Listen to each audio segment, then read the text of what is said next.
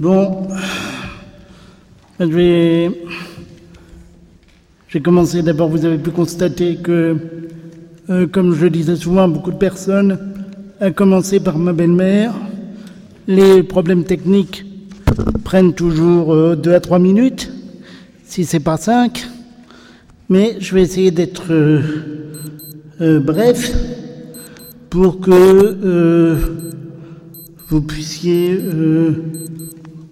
nous poser des, des questions, des questions à la suite de ma petite présentation et que Joël puisse intervenir et compléter ce que j'ai dit, puisque fondamentalement, nous sommes extrêmement et paradoxalement complémentaires.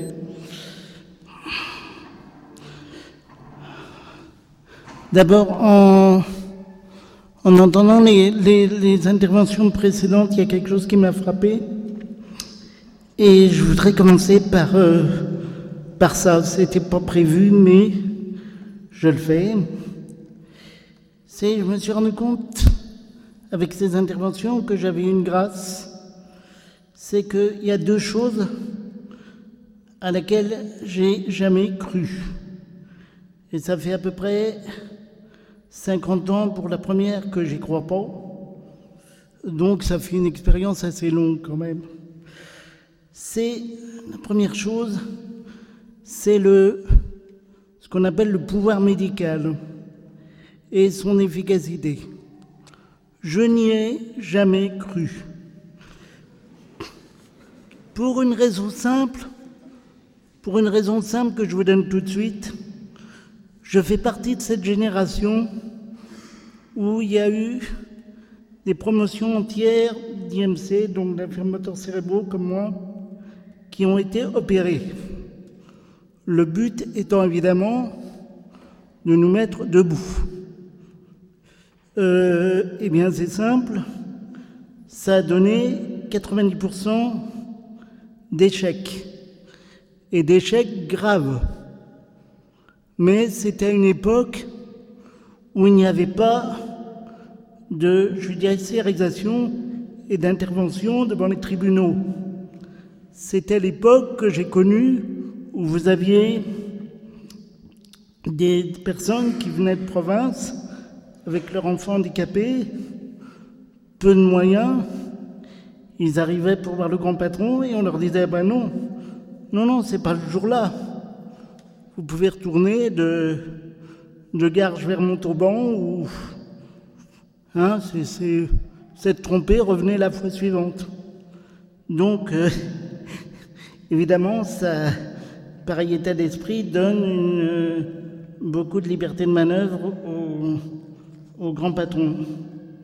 Donc, euh, non seulement le pouvoir médical, j'y ai pas cru, mais je m'en suis méfié profondément. Et si j'ai cet enfant aujourd'hui, c'est à ma femme que je le dois, mais c'est quand même à premier lieu à ma mère qui a refusé que je sois opéré. D'accord? Parce que sinon, euh, sinon je ne serais pas avec vous aujourd'hui. Hein. Ma femme est à côté de moi. Euh, donc voilà, donc ça, je voulais vous dire ça. Puis la deuxième chose, c'est, vous connaissez l'argument du planning. Un enfant quand je veux, comme je veux. Ça, j'ai su très tôt que c'était bidon. C'est une escroquerie. Euh, pour une bonne raison, c'est que mon père, qui faisait mon admiration, qui était une baraque, eh bien, il y a 12 ans d'écart entre ma sœur et moi. Ma sœur a 12 ans plus que moi. 12, oui. Donc vous voyez, là aussi, euh, euh, j'y ai pas cru. hein, c'est bête, mais c'est comme ça. Euh, donc, euh, donc ça, euh, ça, ça m'a aidé pour la suite, même si j'en étais pas conscient. Euh, donc, bon, et puis, Dernier point aussi, c'est que en tant que qu'IMC, il faut savoir que euh, là aussi, il y avait des statistiques, je ne sais pas quel marqueur ils avaient pris, mais on était tous bloqués a priori au CM2. Je ne vous dirai pas, et ça les fait rire en plus, et je, ne vous dirai pas combien de CM2 j'ai fait. Je, je ne dis ça qu'à mes fils, et encore euh, pas dans leur plus jeune âge. Bon, et là aussi, grâce, euh, grâce à ma mère, j'ai pu aller jusqu'au bachot, un bachot classique, avec une mention faible, mais enfin une mention quand même. Euh, et donc, euh, donc voilà un petit peu. Et puis, euh, dernier point aussi auquel j'ai pensé pendant vos interventions, c'est l'accueil de l'enfant. Un enfant tout petit, il parle pas ou il parle mal, mais il sent. Et moi, j'avais des, j'avais des antennes partout et je, me demandais, enfin j'avais des doutes, c'était pas net en moi si j'étais aimé ou pas, si j'étais accueilli ou pas. D'autant plus que euh, euh, ma mère disait que j'étais bien gentil, j'étais, mais j'étais insupportable. Alors je me disais, un de ces jours, ils vont, ils vont, ils vont m'abandonner puisque je suis insupportable. Euh, ils m'ont pas abandonné, hein, je vous le dis tout de suite. Mais c'est pour vous dire que quand il y a un handicap, une fragilité, dans l'inconscient, il y a des questions que vous vous posez. Donc si en plus, par-dessus le marché, des parents se posent nettement la question, ça doit être encore pire. Donc, j'arrive euh, au moment le plus beau, c'est le moment où j'ai rencontré euh. On était euh, ben, jaunes à la basilique du Sacré-Cœur et on accueillait des, touristes. C'est comme ça qu'une fois, j'ai accueilli un Esquimau pour lui parler de Jésus. C'est quand même... euh, et un Chinois qui m'a dit Où est le très saint sacrement? Non, c'est vrai, hein, un Chinois, de, c'est étonnant quand même. Et donc, euh, j'ai rencontré euh, Joël, qui était une excellente camarade, mais j'ai mis du temps à comprendre que c'était elle et c'était moi, quoi. Et en plus, euh, ma Joël, elle pensait que un handicapé comme moi, ça pouvait pas se, se marier. Donc, on aurait pu, on aurait pu, ça aurait pu durer longtemps. Ça a duré six ans. hein. Euh, ça aurait pu durer longtemps, mais heureusement, euh, j'ai fait une déclaration. euh, vous savez, un, IMC, quand c'est ému, c'est pas très clair. hein. J'ai fait une déclaration enf- enflammée et pudique auquel elle n'a rien compris. Et moi, et moi, je me disais, c'est fou quand même, c'est fou comme elle est bien, elle me dit rien parce qu'en fait, elle veut me dire non, mais elle veut trouver le meilleur moyen de me dire non. Elle est vraiment exceptionnelle.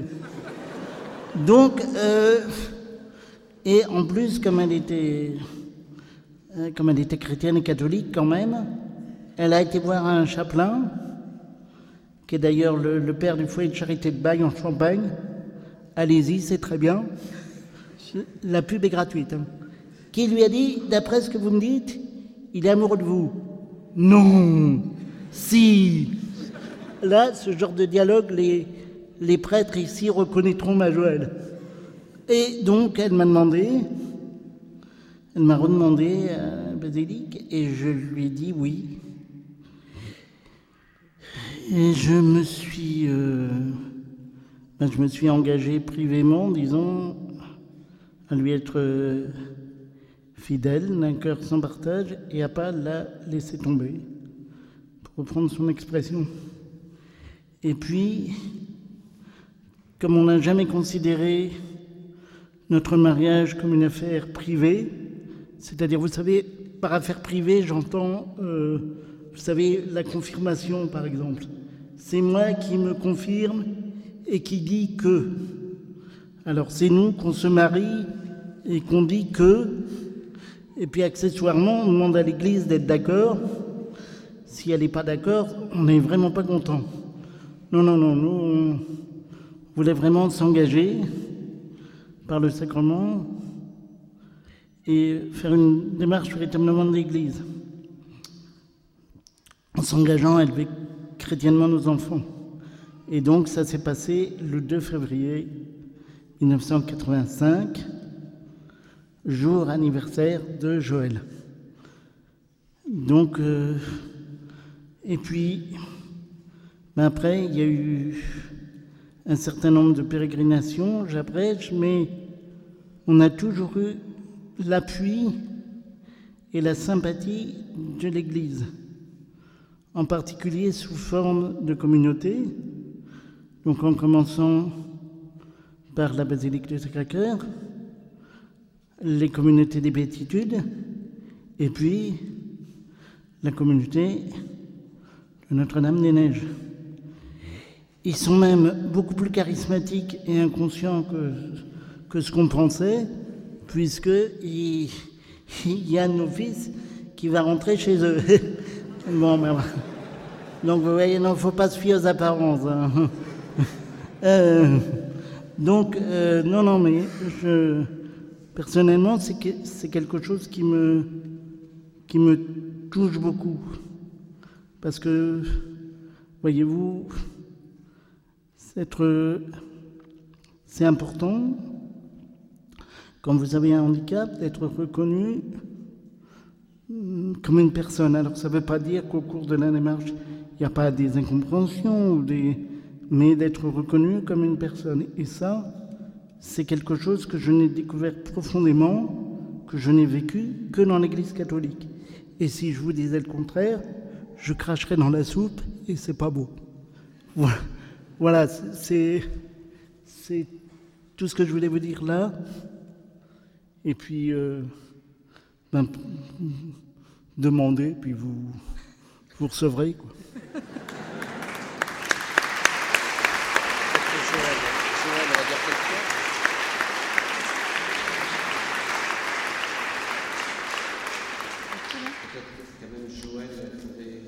Non, non, c'est tout, tout dedans, non, non.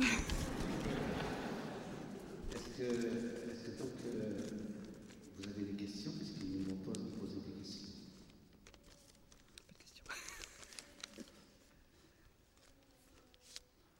C'est que votre témoignage est tellement émouvant que un peu de temps pour arriver à la poser. Mais si moi j'aurais une question à vous poser, comment ont réagi vos familles euh, quand vous avez annoncé la- l'arrivée du septième enfant Alors, votre, votre, euh, votre question m'a. Euh, alors, les familles, il faut, euh, faut d'abord savoir ce qu'on entend par là. Au fond, de mon côté, il n'y avait plus sur Terre que ma maman et ma sœur, qui, euh, oui, ma maman était plus là. Donc, restait plus que ma sœur, euh, bon, euh, ça, ça posait pas de problème de ce côté-là. Quant à, quant à, quant à mes beaux-parents, euh, ma belle-mère disait, je crois que c'est à partir du troisième ou du quatrième, je sais plus, avec vous, je m'attends à tout. Non, euh, mais, mais cela dit, euh, elles ne sont pas là, donc, euh, euh, leur humilité ne sera pas en cause. Mais j'ai toujours considéré que je devais mon épouse à la communauté des Annonciades de Thiers, qui est voisine de la maison de mes beaux-parents. Et je pense que les Annonciades de Thiers ont beaucoup prié pour ma future belle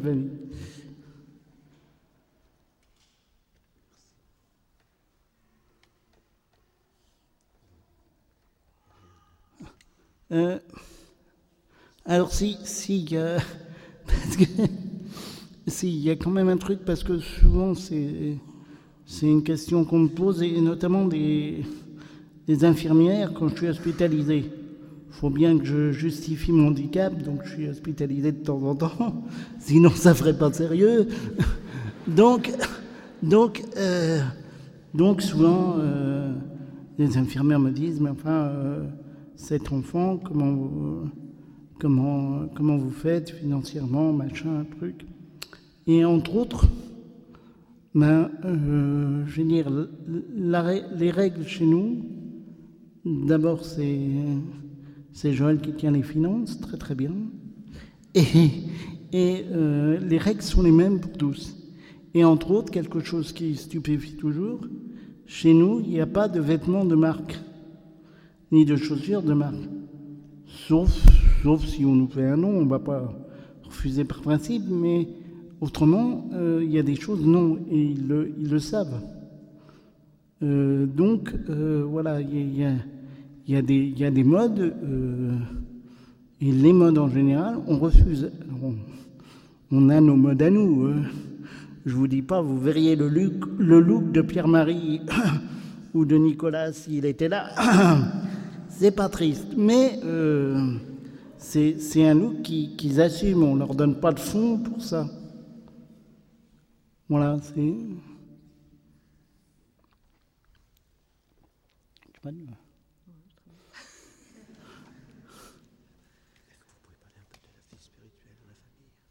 Alors, euh, la vie spirituelle.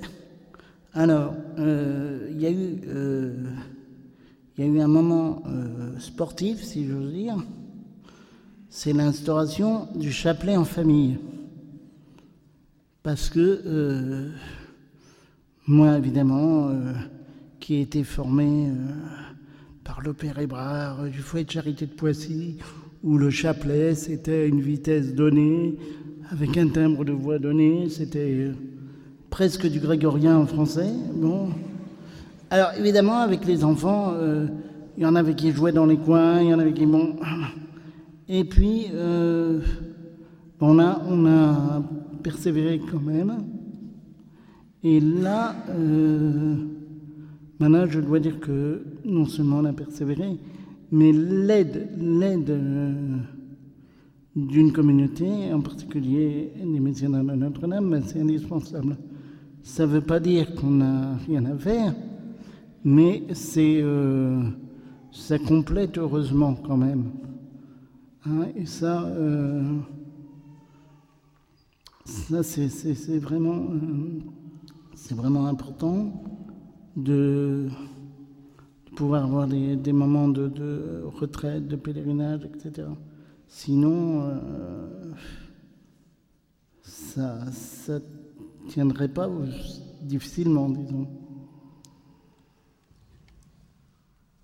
Alors, est-ce que vous pourriez dire à, à ceux qui sont là que tout enfant est un nom de Dieu et qu'il ne faut pas avoir peur d'exercer la paternité responsable Et comment vous avez pu toucher du doigt l'action de la providence divine dans votre vie Alors, euh, d'abord, euh, disons, euh, je vous ai dit tout à l'heure qu'il y avait des slogans modernes auxquels j'ai jamais cru. Bon, ça, ça aide, mais il y a le concret quand même. Et en particulier, euh, alors là, Joël ne voulait pas qu'on en parle, mais je vais en parler brièvement quand même. On a eu une épreuve dans notre vie, c'est qu'on a, les services sociaux qui nous sont tombés dessus. Et là, on a senti très fortement qu'on était dans la ligne de mire parce que on était catholique pratiquant. Hein, on a un très beau drapeau français avec le Sacré-Cœur dessus, dans le salon, qui est une œuvre de Nicolas. hein. Bon, et puis d'autres choses. Et puis euh, une belle image de Notre-Dame-des-Neiges, enfin bref. Donc euh, là, vraiment, vraiment, vraiment, ça a été, très dur, jusqu'à une décision de justice. Euh, qui s'est bien terminé, puisque la mesure de contrôle, les gens nous ont dit, vous avez un message à donner au monde. Et surtout, ne changez pas. Enfin bon, on était en plein délire. Mais enfin, je dois dire que sur le coup, ça a été quand même difficile à vivre. Et puis deuxièmement, il y a eu un- une difficulté assez grande, ça a été l'arrivée de François Xavier. François Xavier, il est, il est très gentil, il ressemble à son papa, il est dynamique et joyeux, mais enfin il est trisomique quand même. Il est autiste, pardon. Il est autiste. Et euh, autiste, ça, j'ai eu un choc parce que personnel, parce que non pas le fait d'être handicapé, d'avoir un fils handicapé, c'était pas, c'était pas le problème, mais c'est que ça m'a, ça m'a troublé. D'ailleurs, vous voyez, Jean Bafouille, ça m'a troublé parce que, ben, malgré mes, mes 50 ans d'expérience de handicap, ben, ça ne m'aidait en rien en ce qui concerne François Xavier. C'est un handicap tout à fait particulier. Ça ne ressemble à rien d'autre que, que, l'autisme. Voilà, et donc, euh, si vous avez une expérience antécédente, elle ne vous sert à rien. Ce qui est, euh, ce qui est quand même euh, qui ce qui est assez dur. Mais euh, ben, François Xavier, euh, c'est une personne quand même, parce que d'abord il a son tempérament, ça se voit bien. Il, est rusé, il est ficelle, il, il fait, il fait des fautes et des fois quand il fait mal, il, il s'en rend compte. Et puis des fois il, il a des marques d'amour à notre égard. Donc c'est un être humain, il n'y a pas de... Il n'y a pas de... Comment dire J'ai pas de doute là-dessus. Mais... euh, il faut le, faut le vivre... euh, faut le vivre au quotidien. Mais je vous dis, de toute façon, euh, pour ce qui est du don de la vie, je reste toujours avec l'image de, ben, de mon père, qui souhaitait tellement des enfants et qui n'en a eu que deux. Et pour lui, c'était vraiment une croix, hein, c'était plus que mon handicap. Donc je pense que c'est, quelque chose qui m'a, m'a marqué pour me montrer la valeur d'une, vie, en fait. Et le- l'Église est venue confirmer ça. Donc, euh, voilà ce que je pourrais dire.